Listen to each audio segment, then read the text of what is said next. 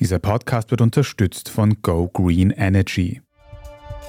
Dwarfed by the vast expanse of the open ocean, the biggest animal that has ever lived on our planet. A blue whale.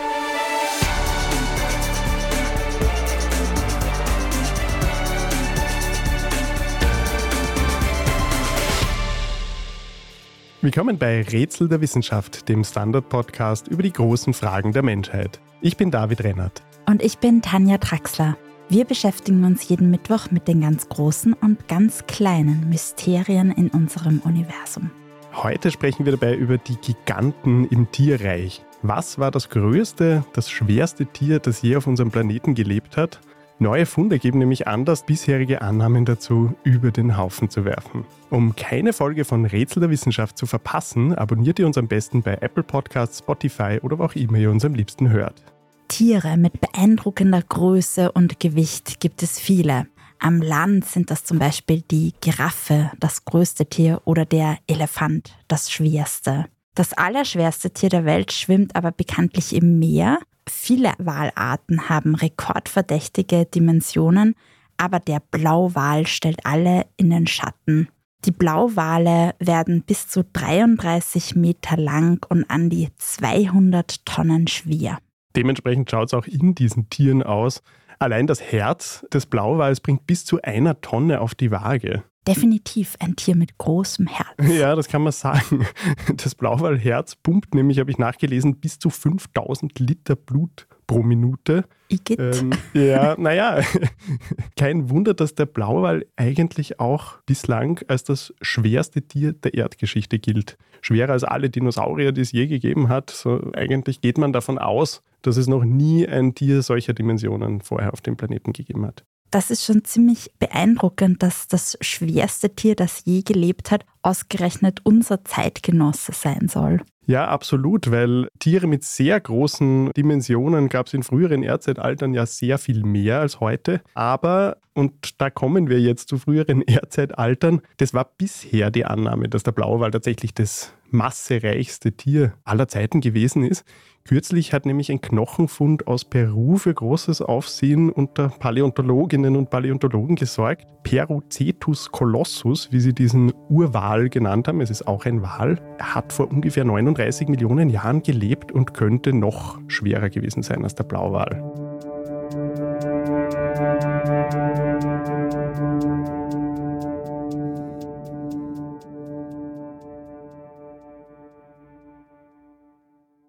Was wissen wir denn sonst noch so über diesen Riesenwal? Also größer als blaue Wale war er wohl nicht. Zumindest kann man das von diesem einen Exemplar sagen, das da gefunden wurde. Das kommt auf gut 20 Meter Länge, schätzungsweise. Aber es war womöglich eben deutlich schwerer als Blauwale. Die Forschenden, die diesen Fund entdeckt und untersucht haben, haben vor allen Dingen gesehen, dass das sehr viele Fragen zur Evolution der Wale eigentlich aufwirft. Insgesamt haben sie 13 Wirbel von dem Viech gefunden. Jeder Wirbel davon wiegt mehr als 100 Kilo. Dazu waren dann noch ein paar Rippen und ein Hüftknochen. Also es ist ein ziemlich unvollständiges Skelett. Aber die Analyse dieser Knochen kommt eben zu dem verblüffenden Schluss, dass die ungewöhnlich dicht und schwer waren. Also das Skelett von diesem Urwal dürfte zwei bis dreimal so schwer gewesen sein wie ein Skelett von einem ausgewachsenen Blauwal heutzutage. Und wenn man das hochrechnet aus diesen Knochenfunden, was da jetzt sozusagen sonst noch an Körpermasse dabei gewesen ist, an Muskeln und Gewebe, dann kommt man auf eine Zahl von bis zu 340 Tonnen. Das ist jetzt der höchstmögliche Wert, den Sie errechnet haben. Aber wenn das so wäre, auch wenn es nur 300 wären, 300 Tonnen, wäre das deutlich mehr als der Blauwal. Und wo hat dieser Riesenwal eigentlich so gelebt? War der eher in der Tiefsee zugegen oder was weiß man über seine Lebensweise? Ja, das ist eben das Interessante, also dass der schon fast 40 Millionen Jahre in der Vergangenheit lebte und da war es noch gar nicht so lang her, dass die Wale vom Land zurück ins Wasser gewandert sind. Wie? Ähm, naja, man muss sich ja vorstellen, daran denkt man im ersten Moment vielleicht nicht, aber das Leben ist ja im Wasser entstanden und alle landlebenden Säugetiere sowieso sind aus dem Wasser ans Land gekommen. Und das gilt auch für die Wale. Die Wale sind allerdings wieder zurück ins Wasser gewandert. Irgendwann im Eozän, so heißt dieses Erdzeitalter, vor schätzungsweise hat der Wassergang der Wale vor ja, mehr als 50 Millionen Jahren begonnen. Und Fun Fact dazu, der letzte bekannte Vorfahre der Wale war ein fleischfressendes Huftier, das eigentlich gar nicht so unähnlich wie ein Wolf ausgeschaut hat und so an Ufergewässern gejagt hat. Also Wale sind mit Huftieren verwandt. Okay. Aber das Spannende ist eben, dass dieses Tier, das sie jetzt gefunden haben, Pericetus, eben sehr früh schon nach dem Wassergang der Wale schon sehr groß geworden ist. Und aus dem Fund schließen die Wissenschaftler, dass diese Tiere eben nicht im offenen Meer gelebt haben, sondern noch sehr nah an der Küste, in Küstengewässern, relativ seichten Gewässern. Und das Tier, das sie da jetzt gefunden haben, dürfte schon erwachsen gewesen sein, aber wahrscheinlich noch nicht ganz ausgewachsen. Leider hat man, wie ich schon gesagt habe, Rippen gefunden und Hüftknochen, aber nichts vom Kopf. Deshalb weiß man nicht hundertprozentig jetzt wirklich, wie das ausgesehen hat und vor allen Dingen kann man nicht genaue Aussagen über die Ernährung dieses Wals treffen, weil dazu müsste man eben idealerweise Zähne, Kieferknochen, Teile des Kopfes kennen. In dieser speziellen Umgebung, wo der Wal lebte, war seine enorme Körpermasse offenbar auch ein Vorteil, sagt der Paläontologe Eli Amson vom Staatlichen Naturkundemuseum Stuttgart, der an der Studie zu diesem Urwal beteiligt war. generally larger size of an animal also helps in the coastal environment because it's more stable to be large when you are facing a rocky shore with uh, agitated seas. While if you stay smaller, like in the beginning of the evolution of whales, uh, the animals were yeah, smaller than a few meters. You tend to be less stable and that's just not efficient when you need to spend your whole life in water. Überraschend finde ich ja auch, wie lässt sich denn überhaupt jetzt, 39 Millionen Jahre nachdem dieses Tier gelebt hat, aus ein paar wenigen Knochenfunden rekonstruieren, wie groß und schwer es war und dass es möglicherweise den bisherigen Stockerplatzhalter vom Thron stößt. Ja, das ist eine gute Frage. Ich habe das auch den Eli Amson gefragt, der eben an der Studie beteiligt war und der meinte, das ist eigentlich ziemlich straightforward gewesen. The first step is to measure the volume of the vertebrae we have. And this we made surface scans of these vertebrae to do so. Then we've used complete skeletons of close relatives to basically estimate the volume of the things we don't have. Then We've used the sampling core drills and histological sampling to know basically what were these vertebrae made of and basically how much bone there is inside because we end up with a skeletal mass. And then, of course, what most people are interested in is getting the overall picture, the overall body mass. And so for this, you have to know basically the fraction between the skeleton and the total mass. And so for this, we've used living marine mammals for which we have measured this Also mit Hilfe dieser Knochen, wie Eli Amson erklärt, wurde zunächst einmal das Volumen bestimmt der einzelnen Knochen, die sie hatten, die innere Struktur und die Dichte. Und dann haben sie mit Hilfe von heute lebenden Meeressäugern, Säugetieren, wo man eben den ganzen Körperumfang und die ganze Anatomie genau kennt, die fehlenden Lücken ergänzt und daraus geschlossen sozusagen, welche Teile des Skeletts fehlen hier, wie viel Masse könnten wir da noch dazu rechnen, was muss man da addieren und vor allen Dingen dann auch, was an Weichgewebe und Muskelmasse muss da dazukommen, um diesen Knochenapparat zu stützen. Und aus dem Ergebnis haben sie dann ungefähr ermittelt, wie schwer das Tier gewesen sein könnte. Wobei man muss dazu sagen, die Spanne ist sehr groß. Sie kommen da irgendwie auf, es könnte zwischen 85 Tonnen und 340 Tonnen sein. Wobei vieles dafür spricht, dass wir eher am oberen Ende dieser Schätzung sind, weil eben das Skelett so viel schwerer ist als das von einem Wal, obwohl das Tier ein bisschen kleiner war. Was gibt es denn sonst noch so über den Fund zu diesem Urwal zu sagen, außer dass er eben womöglich das schwerste Tier aller Zeiten gewesen ist? Wissenschaftlich macht den Fund am allermeisten eigentlich interessant das Alter. Eben wie wir schon kurz vorher angesprochen haben, dass es schon vor fast 40 Millionen Jahren so große Wale gegeben hat, das widerspricht eigentlich allem, was bisher über die Evolution von Walen bekannt war. Man ist nämlich bisher davon ausgegangen, dass der sogenannte Gigantismus, so nennt man die Explosion des Körperwachstums. Ein schöner Begriff. Absolut. Man ist davon ausgegangen, dass dieser Gigantismus sich vor ungefähr 10 Millionen Jahren eigentlich erst eingestellt hat, also erst vor ziemlich kurzer Zeit. Dazu passt ja auch, dass dieser große Gigant der Blauwal noch in heutigen Zeiten durch die Meere schwimmt. Aber eben der Koloss aus Peru, Perucetus colossus, hat schon vor fast 40 Millionen Jahren solche enormen Dimensionen geschafft. Und da gibt es noch viele Fragezeichen. Wer die längsten Tentakeln im Tierreich hat und wo die Dinosaurier in Sachen Rekordgröße standen, aber auch welcher Vogel am meisten auf die Waage brachte, darüber sprechen wir nach einer kurzen Pause.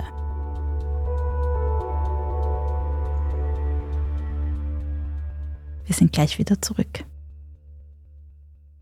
Etwas Gutes für die Umwelt zu tun, ist manchmal leichter als man denkt, wie zum Beispiel durch den Wechsel zum richtigen Stromanbieter. Gib auch du dein Go für eine grüne Zukunft. Ganz einfach online in nur drei Minuten zu Go Green Energy wechseln und von grünem Strom zum fairen Preis profitieren. Mehr Informationen findest du auf gogreenenergy.at. Ich bin die Franziska. Ich bin der Martin. Und wir wollen besser leben. Lohnt sich 10.000 Schritte zu gehen jeden Tag? Ist das Großraumbüro wirklich so schlecht wie sein Ruf? Spoiler, ja. Bringt's was, Intervall zu fasten? Wir fragen die, die es wirklich wissen und probieren es auch gleich selber aus. Bei Besser Leben, jeden Donnerstag eine neue Folge.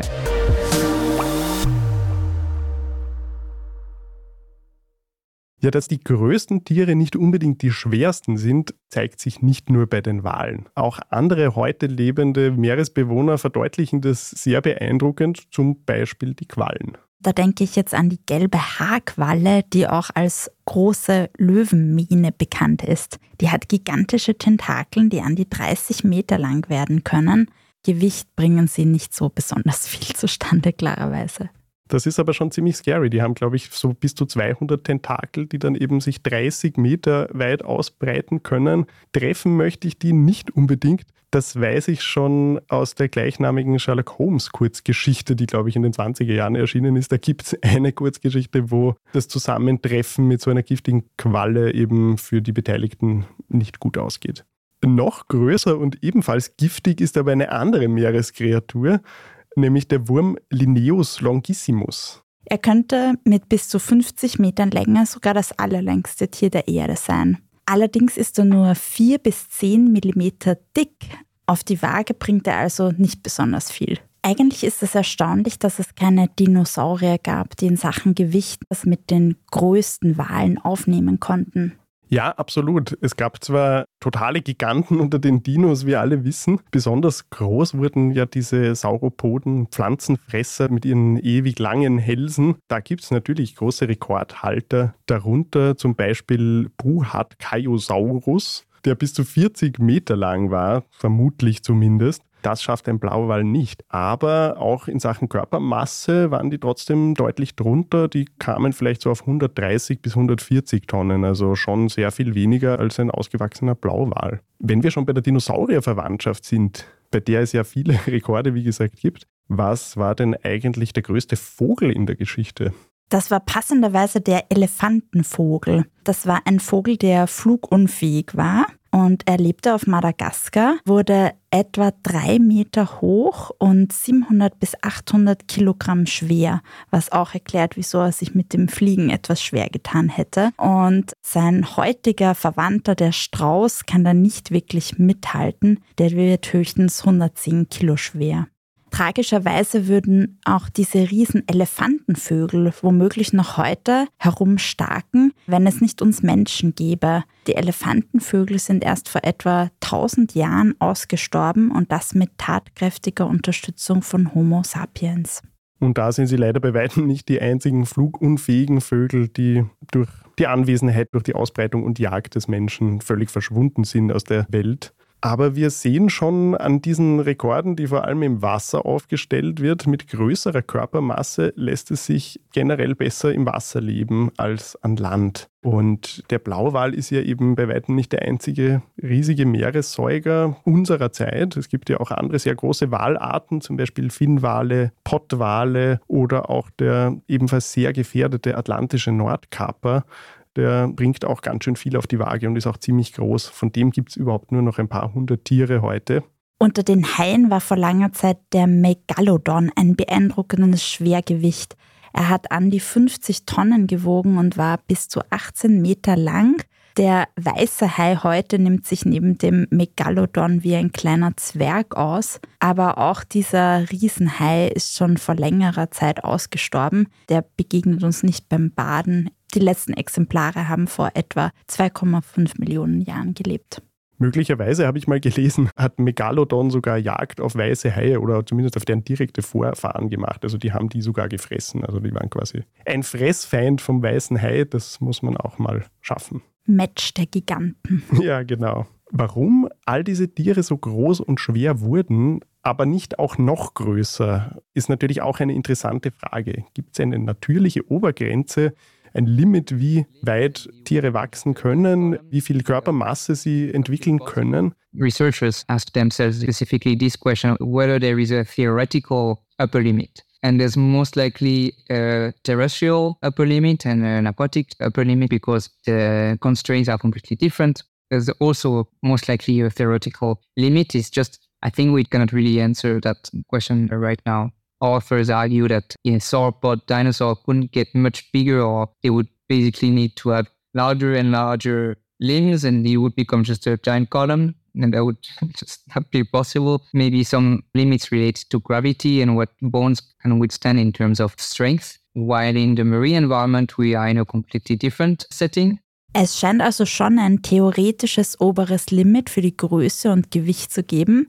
Und im Wasser ist das höher als an Land, natürlich auch wegen der Schwerkraft. Jetzt könnte man sich auch überlegen, wie das bei außerirdischem Leben wäre, an Planeten, die eine andere Schwerkraft als die Erde haben. Da würden sich dann ganz andere Größendimensionen ergeben. Ja, ein spannender Gedanke, daran hatte ich noch gar nicht gedacht. Was jetzt unseren Planeten betrifft, wissen wir natürlich nicht, wo da jetzt wirklich das Limit ist oder war. Ob wir da mit Perocetus colossus, mit dem Riesenwal aus Peru, wirklich das schwerste Tier der Erdgeschichte gefunden haben, das ist natürlich noch nicht gesagt. Wer weiß, was für Fossilfunde noch warten. Wer weiß, von welchen Arten es überhaupt keine Überreste mehr gibt. Für die Evolutionsforschung ist dieser Fund auf jeden Fall sehr interessant und eigentlich auch eine harte Nuss zu knacken. Da gibt es überhaupt noch viele offene Fragen über diese Zeit, als eben Säugetiere wieder begonnen haben, zurück ins Meer zu wandern. Evolutionäre Rätsel werden uns sicher auch noch in späteren Folgen von Rätsel der Wissenschaft beschäftigen. Für heute sagen wir aber Danke fürs Zuhören. Und wir freuen uns, wenn ihr nächste Woche wieder dabei seid bei Rätsel der Wissenschaft. Jeden Mittwoch überall, wo es Podcasts gibt. Ich bin David Rennert. Und ich bin Tanja Traxler. Diese Folge wurde von Christoph Neuwirth produziert. Bis zum nächsten Mal. Bis dann, ciao. A blue whale, 30 meters long and weighing over 200 tons. It's far bigger than even the biggest dinosaur.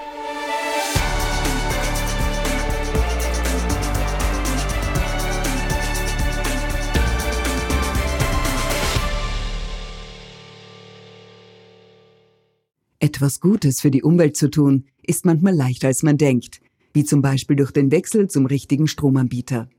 Gib auch du dein Go für eine grüne Zukunft. Ganz einfach online, in nur drei Minuten zu Go Green Energy wechseln und von grünem Strom zum fairen Preis profitieren. Mehr Informationen findest du auf gogreenenergy.at. Ich bin Doris Prisching. Und ich bin Michael Steingruber. Und gemeinsam sind wir Serienreif. Das ist der Standard-Podcast über die spannende Welt der Serien. Genau, bei uns erfahren Sie faszinierende Details über House of the Dragon und die Ringe der Macht. Und restlos alles über satanische Spiele in Stranger Things. Wir widmen uns Seriengrößen von Obi-Wan Kenobi bis zu RuPaul. Und zerlegen die neueste Marvel-Serie. Wenn nötig. Serienreif, euer Streaming-Podcast jeden zweiten Donnerstag eine neue Folge.